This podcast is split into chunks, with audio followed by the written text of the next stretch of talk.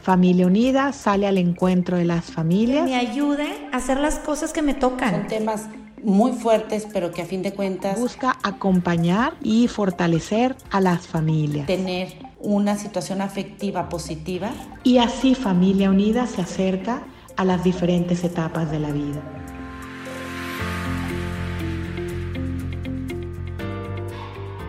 Bienvenidas y bienvenidos al podcast Acompañándote en tu vida de Familia Unida. Muchísimas gracias por la invitación para compartir. Soy David Montalvo, tanatólogo, coach de cambio, radico en Monterrey y me encanta la idea de sumar esfuerzos con Familia Unida. Hoy vamos a hablar de un tema fundamental en estos tiempos, un tema necesario que a veces le queremos sacar la vuelta, pero que tarde que temprano todos vamos a vivir y es el de cómo llevar un duelo sano. Desde hace muchos años me he dedicado a acompañar a personas, a familias y organizaciones en tiempos de crisis, en situaciones adversas o complicadas, en etapas de cambio, sobre todo después de experimentar la dolorosa pérdida de un ser querido por fallecimiento. Y a lo largo de este tiempo he podido notar que no hay reglas, no hay leyes, no hay métodos exactos, fórmulas, recetas que nos puedan ayudar a dejar de sentir lo que sentimos o incluso a minorar el dolor. Porque cada pérdida, cada persona y cada situación es completamente diferente a otra. Sin lugar a dudas, si existe un camino, si existe un sendero, si existe un viaje que le hemos llamado duelo. Y si uno pasa por ahí, sobre todo entendiendo que sea un duelo sano, puede por un lado reacomodar el dolor, trabajar sus emociones, reajustar la vida con la ausencia de ese ser querido y poder avanzar de una manera mucho más llevadera. Por eso hoy vamos a platicar de eso, de cómo llevar un duelo sano. El duelo se entiende como el proceso adaptativo que se produce después de una pérdida y que lo podemos observar desde una óptica emocional, espiritual, física, filosófica y conductual. El duelo duele, claro que duele. No es fácil, pero sí es posible y además es necesario aunque hay personas que, como decía, le sacan la vuelta o lo quieren bloquear o lo quieren postergar, lo quieren guardar en un cajón, tarde que temprano el duelo te alcanza. Pueden pasar 15 años, 20 años y de pronto tocan a la puerta de tu casa y te dice el duelo, hey, aquí estoy, necesito que trabajes para que lo resuelvas.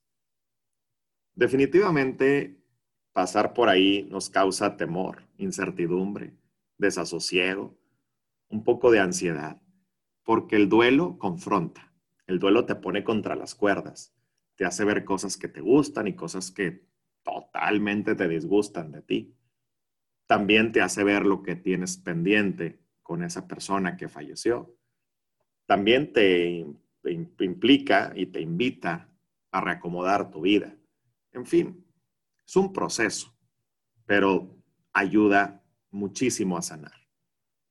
Dicen que las pérdidas o las crisis son como el viento al fuego. O te impulsan o te apagan. Pero al final tú decides. Hoy por hoy, el viaje de un duelo sano nos da esa recompensa de poder impulsarnos incluso después de un dolor tan tremendo como el perder a un ser querido. Seguramente has escuchado de las etapas del duelo, las famosas etapas del duelo. La doctora Elizabeth Kubler-Ross, en su momento, quien fuera la pionera en la divulgación de la tanatología a nivel mundial, las propuso y desde ahí se fueron haciendo cambios, ajustes y demás. Y bueno, pues te las quiero compartir para que tengas un poco más claridad respecto a esa montaña rusa en la que pudieras estar ahora, si hoy por hoy estás enfrentando una pérdida o en cualquier situación futura. La primera etapa, que te las menciono así, pero no quiere decir que necesariamente tengas que vivirlas en orden e incluso que tengas que vivirlas todas, porque puedes estar brincando de una etapa a otra, puedes saltarte alguna. La primera es la etapa de shock. Es cuando te dan una noticia, sobre todo inesperada, cuando te paralizas, cuando te bloqueas, cuando tu cerebro, cuando tu mente, cuando tu cuerpo, cuando tu alma, tu corazón no pueden digerir lo que están pasando, lo que están pasando, lo que, estás viviendo. Es un momento fuerte, pero que puede durar un par de horas, puede durar unos minutos, puede durar unos días. De ahí la importancia de estar revisando lo que estás experimentando en cada momento. Después viene una etapa de negación. Es esa etapa en donde nos preguntamos el por qué a mí. ¿Por qué me pasó esto? O incluso pudiéramos llegar a pensar que nunca sucedió o que estamos en un mal sueño o en una pesadilla. Podemos hacer creer que todo está bien, que no pasa absolutamente nada, que la vida sigue como siempre, pero la verdad es que en el fondo sabemos que no es así, porque una pérdida viene a remover absolutamente todo. Pero existe esa etapa de negación en la que pudiéramos llegar a caer y estar también por un tiempo. Después aparece la etapa de la, de la ira o del enojo. Mucha gente aquí me dice, David, pero es que yo no estoy enojado con nadie. Y cuando le empiezas a escarbar un poco, descubres que pues a lo mejor no estás enojado con Dios, a lo mejor no estás enojado con tu familia, pero sí con los doctores, con las enfermeras, con la enfermedad, con el COVID, con el gobierno, con la situación, con la persona que falleció, no sé. Hay muchos tipos de enojos y los podemos manifestar de diversas maneras. Enojarse no es que esté mal. el enojo es una emoción y las emociones no son buenas ni malas, las emociones son. El tema es poder trabajarlo desde una mirada adaptativa, en donde no te hagas daño tú ni le hagas daño a nadie. Pero hay que pasar por el enojo. Hay algunas personas que después del enojo automáticamente se van a la tristeza y es una tristeza profunda. Y esto es porque el enojo es tristeza contenida. Y es una tristeza como nunca antes la habías experimentado. De hecho, hay gente que dice que cuando pierde un ser querido es como si realmente se rompiera su corazón, como una pequeña ruptura, como, una, como, algo que pasa ahí dentro, muy sutil, pero que incluso se puede llegar a sentir físicamente. Es una tristeza que está en el pecho, como una opresión, y que no sabes con qué quitártela. E incluso la gente dice es que nada ni nadie me puede entender lo que estoy pasando. Y efectivamente, nadie te va a entender porque el duelo es un proceso personal y solo tú sabes lo que estás pasando. Después de la ira, después de la tristeza, aparece una etapa que se llama negociación, que es como un poco de reproche, de hubieras, de creí, yo creí que iba a durar para siempre, yo creí que iba a crecer, eh, iba a ver a mis hijos, iba a ver a, sus nietos, creí que íbamos a convivir no sé cuántos años, pensé que iba a ser este, esto para toda la vida, en fin. Y también la culpa ahí aparece muchísimo y hay que trabajarla. Luego viene una etapa de integración de cambios en donde te dicen, ok, bueno, pues hay que empezar una nueva vida ya sin esa persona físicamente. Y eso implica hacer ajustes, eso implica reencuadrar tu realidad y empezar a ver las cosas desde otra perspectiva. Y es poco a poco, pero hay que también pasar esa etapa. Y por último, en el escalafón final, está la aceptación, que es así como nuestro, nuestro objetivo en determinado momento. Pero es una aceptación no aceptar por aceptar, sino es una aceptación consciente y desde el amor. Acepto que la persona ya no está, que la extraño muchísimo, que me duele, pero que también la puedo honrar y la puedo homenajear con mi propia vida y que va a estar siempre presente en mi corazón. Todo esto, que pudiera escucharse muy sencillo, pues es toda una aventura. Es como te decía, una montaña rusa de subidas y bajadas, en donde de pronto te puedes sentir súper bien, pasar dos, tres días tranquilos. Y luego, de repente, una fecha te recuerda algo, te mueve todo y empiezas como a, a regresar un poquito a esas etapas, a lo mejor que ya sentías que habías cruzado. Yo lo que le digo a la gente es que no es tanto que sea un retroceso per se, sino más bien que es una mezcla de emociones, pero lo importante es estar avanzando. ¿Qué podemos hacer entonces para poder andar en esta montaña rusa de una forma sana, positiva y llevadera? Lo primero es aceptar que es un proceso. Sé que suena como una obviedad, pero la verdad es que no lo es. Hay que darnos cuenta que es un proceso y que como tal, pues es diferente a los demás. Como te decía, no sabemos el tiempo exacto del término, pero pues no va a ser de la noche a la mañana. Porque es como si tuvieras, imagínate que un rompecabezas, que lo vacías todo, están todas las piezas por sin ningún lado, y quieres que en 15 minutos se haga solo el rompecabezas. Eso no va a pasar. Hay que tomar cada una de las piezas, checar dónde van, revisar colores, ver los, las figuras, etcétera, etcétera, etcétera, para que poco a poco pueda crearse esa obra de arte. Lo mismo con la vida, lo mismo con el duelo. Un punto también importante a recomendar es el poder aceptar las emociones que surjan durante este viaje llamado duelo. El enojo, la tristeza, la preocupación, la ansiedad en determinadas ocasiones. Y por eso es muy necesario tener un diario de duelo, una libreta en donde puedas ir anotando cómo te sientes. Lo puedes hacer también en tu computadora. Porque no es lo mismo cuando alguien llega conmigo y me dice, David, es que me siento fatal. Ah, estoy enojado por esto y esto y esto. Es muy distinto. Y el trabajo también se vuelve mucho más sencillo cuando tienes claridad respecto a lo que estás sintiendo. Otra de las cosas importantes es entender que cada quien tiene su propio proceso y hay que ser flexibles, respetando el proceso de los demás.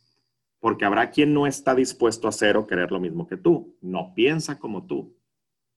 Y hacer algo distinto no es deshonrar la memoria de quien falleció. Simplemente cada quien tiene su momento y cada quien tiene su tiempo. Habrá quien le entre con todo al proceso y habrá quien tenga ciertas resistencias en un inicio.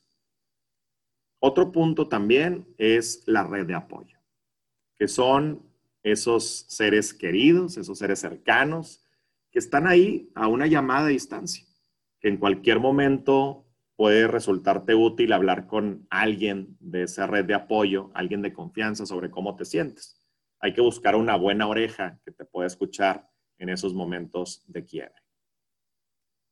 Los rituales también ayudan mucho.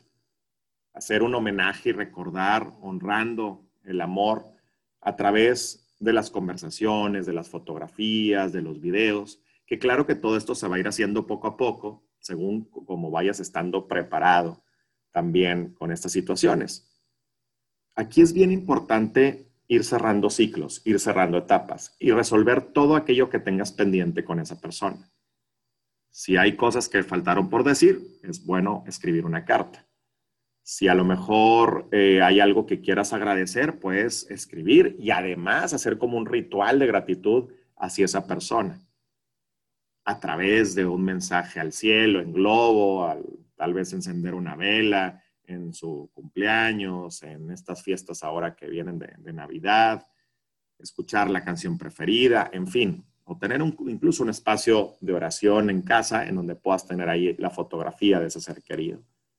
Pero es muy necesario que no quede nada en ti, sino que incluso aunque la persona ya no está, puedas decirle todas aquellas cosas que te quedaste guardadas en dado caso que todavía suceda eso. Por supuesto está la ayuda profesional, el acompañamiento tanatológico que te va llevando de la mano para ir conociendo esas etapas de la montaña rusa, esas emociones, esas, esas decisiones que a veces surgen dentro del mismo proceso, que tiene que ver con cuestiones familiares, con cuestiones de los mismos rituales, con cuestiones de los que sí, que no, que me conviene, que me ayuda, etcétera. Para eso es importante estar acompañado, ya sea por un tanatólogo como tal o por un terapeuta que sobre todo te recomiendo tenga conocimiento en temas de tanatología. Pero hay que dejarse ayudar. Hay que dejarse ayudar porque definitivamente no podemos solos sobre todo cuando ha sido una pérdida significativa de padre, de madre, de hermanos, de esposo, esposa, de hijos o simplemente de algún ser querido con el que teníamos un vínculo muy, muy cercano. Si tú trabajas en este proceso de duelo, si lo vives poco a poco, también te darás cuenta que hay que ir retomando la vida. Y para eso hay que integrar la voluntad con pequeñas acciones, paso a paso, para ir regresando, no a lo de antes, sino a algo nuevo, pero no porque sea nuevo tiene que ser peor, puede ser incluso mucho mejor. Quiero dejarte una frase que me gusta mucho y que habla precisamente de esta experiencia. Dice así, en algún momento de la vida vas a perder a alguien con cuya ausencia no podéis vivir y tu corazón se va a romper en mil pedazos. Y la mala noticia es que va a doler mucho. Pero esta es también la buena noticia. Vivirá para siempre en tu corazón roto, que no se repara del todo. Y uno sobrevive. Es como tener una pierna rota, que nunca se recupera del todo, y siempre duele un poco cuando la temperatura baja. Pero al final uno aprende a bailar con la cojera. Yo estoy convencido de que el Duelo es como una hoguera en donde pones tu dolor y este se transforma como el oro en el crisol en bendiciones, en oportunidades y en aprendizajes. No es un consuelo como tal, por supuesto que la pérdida en sí duele, pero sí podemos verla desde una mirada mucho más positiva. Y que la mejor manera de honrar y de recordar a esa persona va a ser con tu crecimiento, con tu desarrollo, con tu propia vida. Muchas gracias a Familia Unida por invitarme a compartir en este podcast. Soy David Montalvo, coach de cambio y tanatólogo, y espero que puedas vivir hoy, si estás enfrentando una pérdida, un duelo sano, positivo y enriquecedor y si en algún momento, en un futuro, estás viviendo también una situación de crisis, espero que tengas mucha paz y mucha fuerza durante todo ese viaje. Gracias y hasta la próxima.